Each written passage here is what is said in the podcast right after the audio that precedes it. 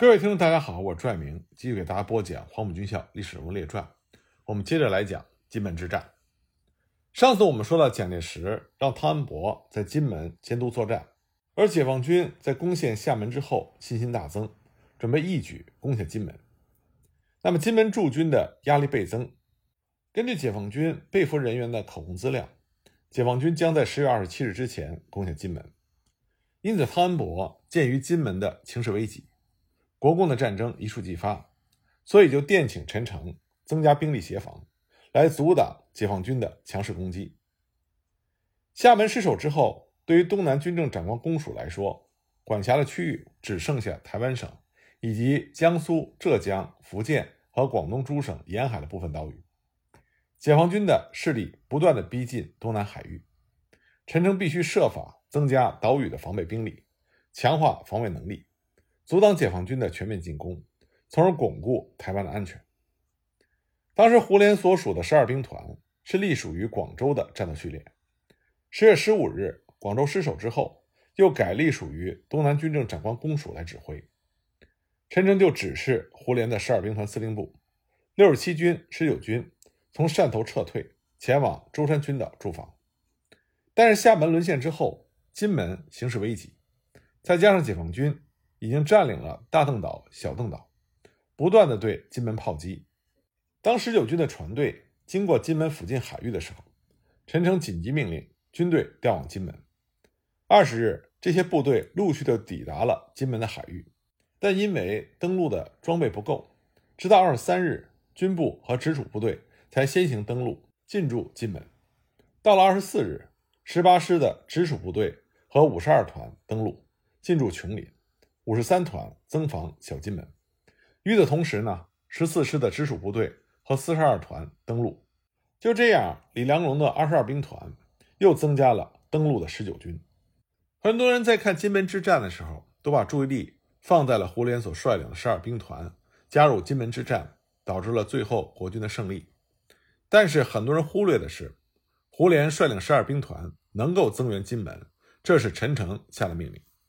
而且在陈诚调派十二兵团兵力赶赴金门驰援的时候，已经获悉退守金门的汤恩伯，这个时候无心恋战。尽管蒋介石命令汤恩伯坚守岗位，无需阵前换将，但是十月二十日，陈诚仍然亲自向因广州沦陷之后回台湾复命的胡琏表示，军事和人事的部署已经变更，命令胡琏以兵团司令官以及福建省主席的名义。接掌金门作战指挥的重任，至于汤恩伯和李良荣，则将调回台湾。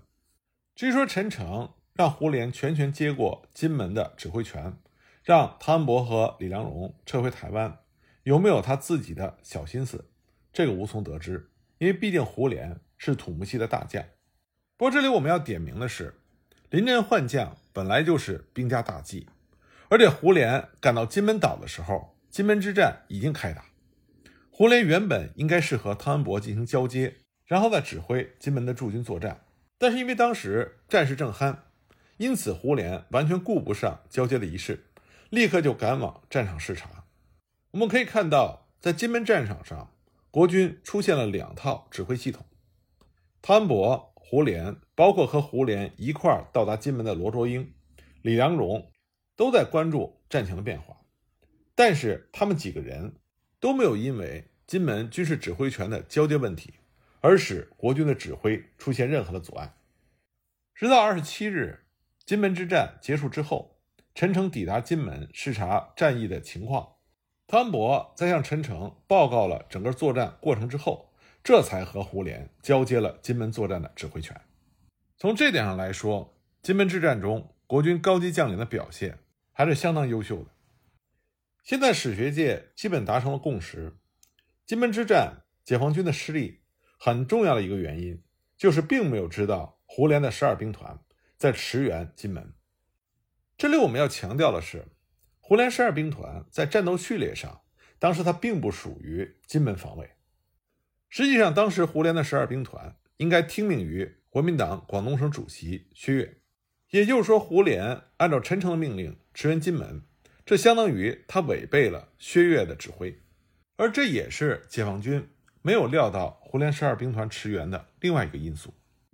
那么再来看看，实际上在金门之战爆发的时候，在金门督战的汤恩伯的表现。在淞沪失守之后，已经下野的蒋介石有意把福建和金门这个地盘让落难难逃的汤恩伯委身，所以呢，就让汤恩伯担任了福建省主席兼福州绥靖公署主任。但是这个时候，在台面之上的广州的李宗仁国民政府并不认可，因此汤恩伯就成了没有名分的。福州绥靖公署代主任，他总部的一部分安顿在金门的水头村。这种窘境就让汤恩伯感觉到进退失据，因此他十月二日特意发电报给蒋介石，以李宗仁的声明让他威信尽失，无法指挥部署，不能再驻防于厦门作战，因此希望蒋介石允许他辞行。蒋介石特意发给他电报，叮嘱他要巩固金门和厦门。无论于公于私，都要争气，以后再说其他。尽管汤恩伯心中是愤愤不平，但是当他到了金门之后，他还积极的参与设防金门的举措。他不仅成立了金门要塞总台，还把从吴淞要塞撤退下来的少部分兵力和武器部署在了金门。厦门失守之后，汤恩伯就到了金门。一到金门，他就开始发号施令。十月二十二日，汤恩伯亲自下令。所有金门岛部队在十二兵团胡司令官到达之前，统归二十二兵团李良荣司令官统一指挥。台湾研究金门战史的学者田立仁曾经指出，汤恩伯战前最大的贡献，就是按照参谋的建议和自己的沙场经验，正确的预测了解放军攻打金门登陆的地区。他指出，解放军不登陆则已，一旦登陆金门，必会在东西一点红之间。因此，汤恩伯要求战车部队在他所预测的登陆地区加强和步兵二零幺师的协同演练。汤恩伯的这个分析，战后被不少人认为是有先见之明，也被算成是汤恩伯的一大功绩。不过，我们也要看到，汤恩伯这个时候已经不再是在京沪杭地盘上一言九鼎的汤总司令，在金门督战的他，更像是在台面上被幕后的陈诚牵制的木偶。这也是为什么在金门战后，汤恩伯又被外派到了舟山群岛做孤岛防卫的原因。在陈诚和汤恩伯之下，金门岛上国军先后有两个兵团司令官担任了一线指挥，那就是二十二兵团司令李良荣和十二兵团司令胡琏。李良荣兵团是金门最初也是最重要的一支卫戍力量，无论是布防还是十月二十六日中午胡琏接掌金门岛作战指挥权之前。李良荣都是金门岛上国军首屈一指的军事指挥官。国军金门要塞总台的台长周书祥曾经说过：“李司令官以勤劳刻苦的精神，日夜奔走于岛之周边，督导防务之设施、碉堡之构筑，虽以射孔、一枪座及炮兵阵地的选择，必躬亲检定。李将军每于汇报中或谈论间，无不表露出其刚毅的意志。”与金门共存亡的决心，因金门在军事上是一死地，如不死里求生，则死无葬身之地。第十二兵团司令官胡琏是在十月二十六日十一时登陆金门的。在此之前，李良荣统辖着自己的两个军和十二兵团已经先期抵达金门的十八军、十九军，一共是四个军的部队。除了第五军驻防小金门之外，大金门。李良荣的手中一共是三个军、八个师番号的部队，四万人的兵力。迎战登陆的解放军三个团又一个营，连同第二波登陆的四个连，共计是登陆五个团中十一个营的兵力。从兵力上来说，金门岛上的国军兵力占了四倍多的优势，更何况还有战舰、战机、坦克的火力支持。登岛的解放军除了每人携带的两百发子弹、十二枚手榴弹之外，并没有人员和弹药的补给，更没有重武器的掩护，因此李良荣可以说得上是手握重兵，拥有绝对的地空火力优势。即便如此，登陆的解放军仍然是在滩头站住了脚跟，只是因为没有后续兵力的增援，所以没有能够扩大战果。胡琏是在十月二十六日十一时登陆金门，接掌全岛的指挥权的。这个时候，金门岛上的解放军大部分。或者是战死，或者是被俘，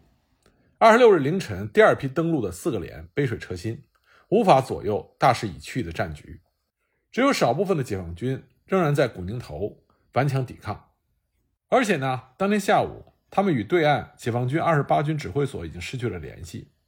因此，也有人说，当胜负已定，胡琏这才登岛接班。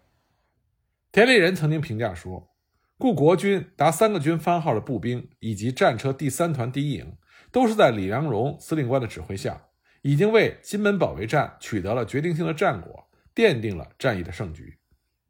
因此，在台湾方面，关于李良荣和胡琏的作用谁大谁小，在金门之战之后，就成为了国军中一个颇有争议的话题。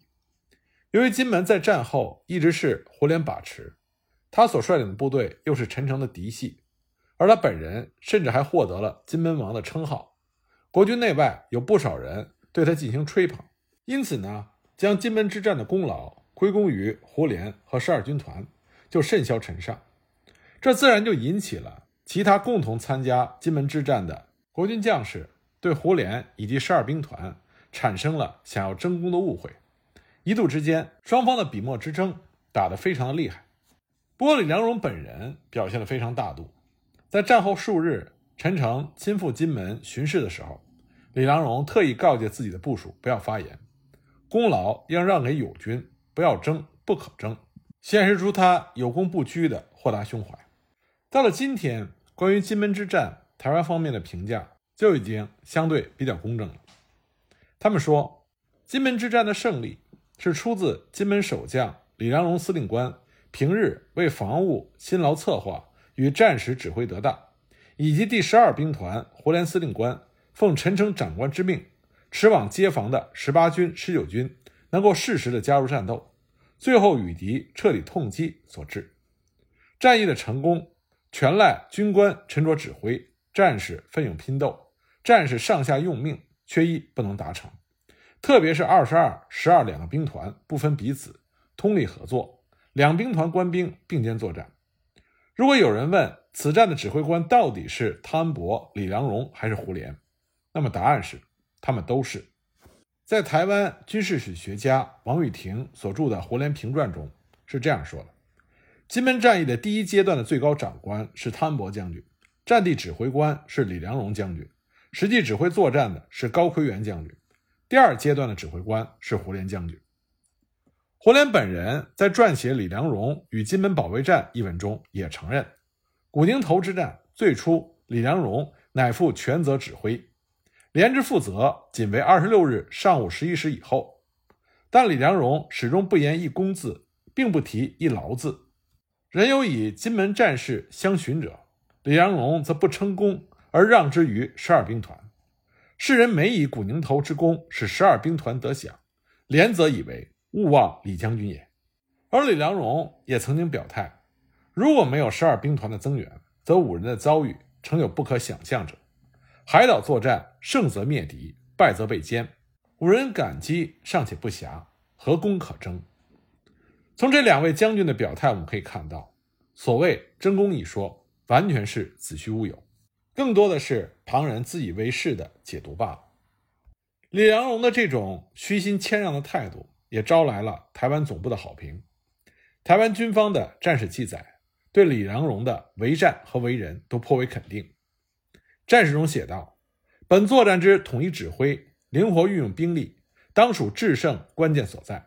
而李良荣之清高风范、绝对服从之军人本色，尤为令人亲近。”金门之战在台湾引出了很多的纷争，争权、争功、争名。这主要是因为国军的胜利实在是太少，这样的大捷绝无仅有。尽管胡琏和李良荣可以表现得非常清高。但他们的部署却是暗流涌动，笔仗连连，火拼不断。其实胡琏和李良荣这两位将军的真正态度是说：“我被军人丢失了大陆，耻辱殊甚，金门之胜何足挂齿。”另外呢，在台湾方面总结金门之战的材料中，他们还提到了一点制胜因素，这就是关于东南军政长官公署技术总队对于金门之战的支持。一九四九年九月十五日，汤恩伯就电请陈诚协助，希望台湾能够提供照明弹，防备解放军夜袭金门。在此之前呢，陈诚已经访问过金门，他认为岛屿的守备人力和防御工事还有待加强，所以他就依照汤恩伯的需求，命令技术总队派人前去金门勘察，根据实际的状况提供协助。九月二十五日，技术总队第一大队的队员前往金门，按照实情拟定计划，准备日夜赶制照明弹。不过因为金门缺乏各种器材。所以他们紧急向技术总队总部征调，只要器材和弹药到位就可以量产。十月十五日，技术总队地雷照明厂的工程人员彭兆庆押运着各式器材到金门设厂制造照明弹。技术总队当时提供的这种照明弹，在水面上释放，瞬间明光大放，照耀整个海面，而且光线可以维持很久，颇受国军各部的好评。那么，在技术总队提供的这种照明弹的帮助下，守金门的国军就很容易捕捉到夜袭登岛的解放军的动向。十月十七日，厦门沦陷之后，解放军攻打金门迫在眉睫。东南军政长官公署为了防范解放军突袭，继续强化金门的防御工事，所以命令技术总队继续派人员前往支援。技术总队第一大队奉令，就选派了队员前往金门。编入到二零幺师的战斗序列，在二零幺师驻防的岛屿西北侧安置地雷，强化防御工事，同时也在岛屿的东北岸和东岸遍布地雷。当时金门驻防的国军人单力薄，无法沿着岛屿的四周密集的部署兵力，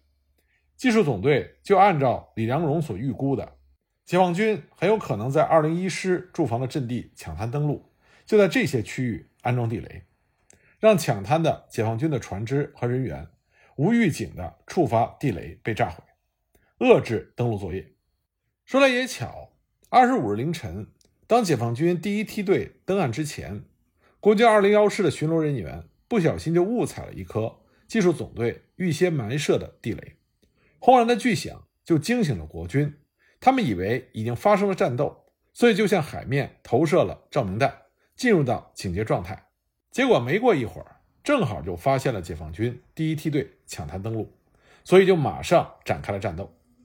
我们很多人都知道，金门之战解放军失利，是因为第一梯队下船抢滩登陆之后，本来按照计划，船只应该折返原出发地整顿，然后再利用海水涨潮将第二梯队一万多人运往金门支援，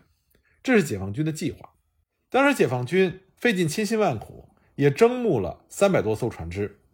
可是最后却在抢滩登陆之后全部搁浅，没有任何一艘船能够按照原定的计划折返出发点来接应第二梯队。因此，很多人就认为这是解放军在制定作战计划的时候考虑不周、盲目乐观。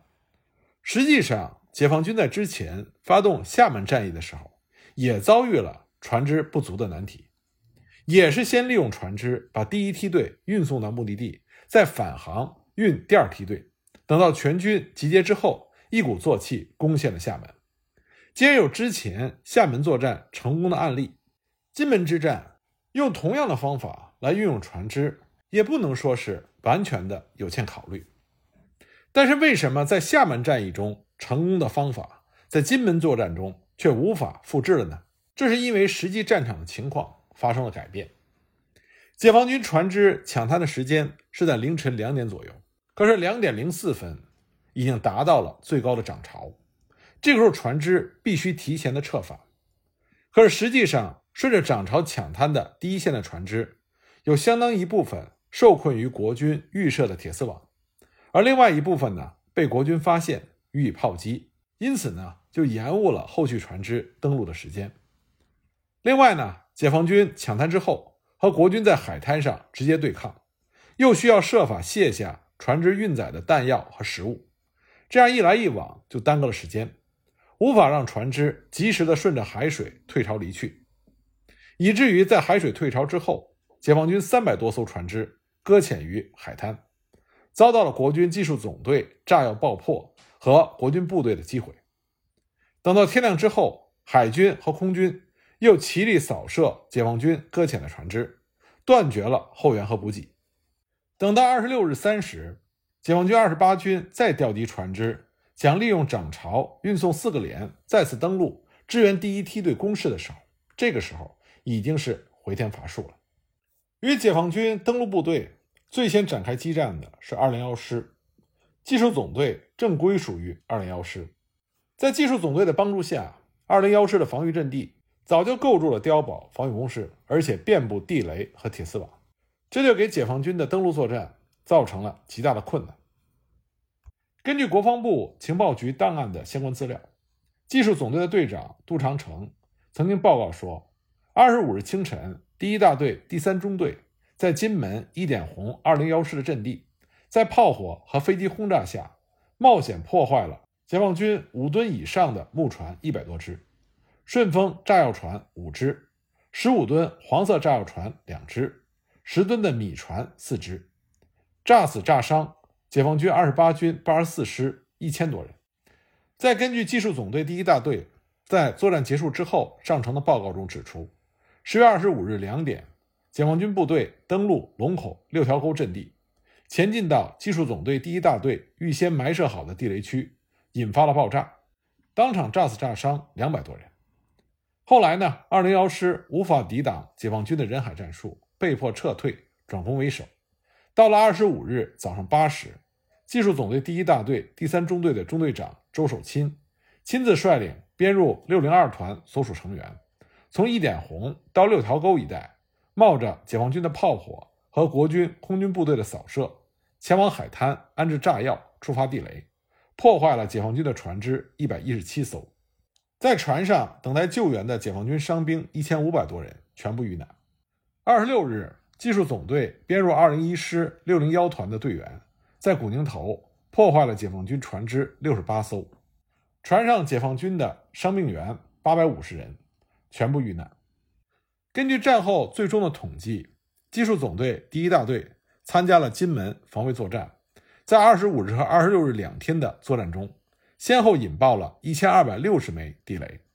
使得解放军在进攻国军阵地的时候受到爆炸威力的牵制，而遭到了很大的损失。据国军方面的估算，在金门之战中，解放军触碰地雷被炸死的人达到了三千人以上，船只被炸药或者地雷炸毁的有一百八十五艘，这说明技术总队的布防。还是卓有成效的。以上讲的这些呢，是台湾方面关于金门之战的总结。他们出发的角度是站在国军的角度来分析金门之战。金门之战对于解放军来说是一次严重的失利，解放军也进行了认真的总结。那么从解放军的角度来说，金门之战失利的原因和教训到底有哪些呢？我们下一集。再继续给大家讲。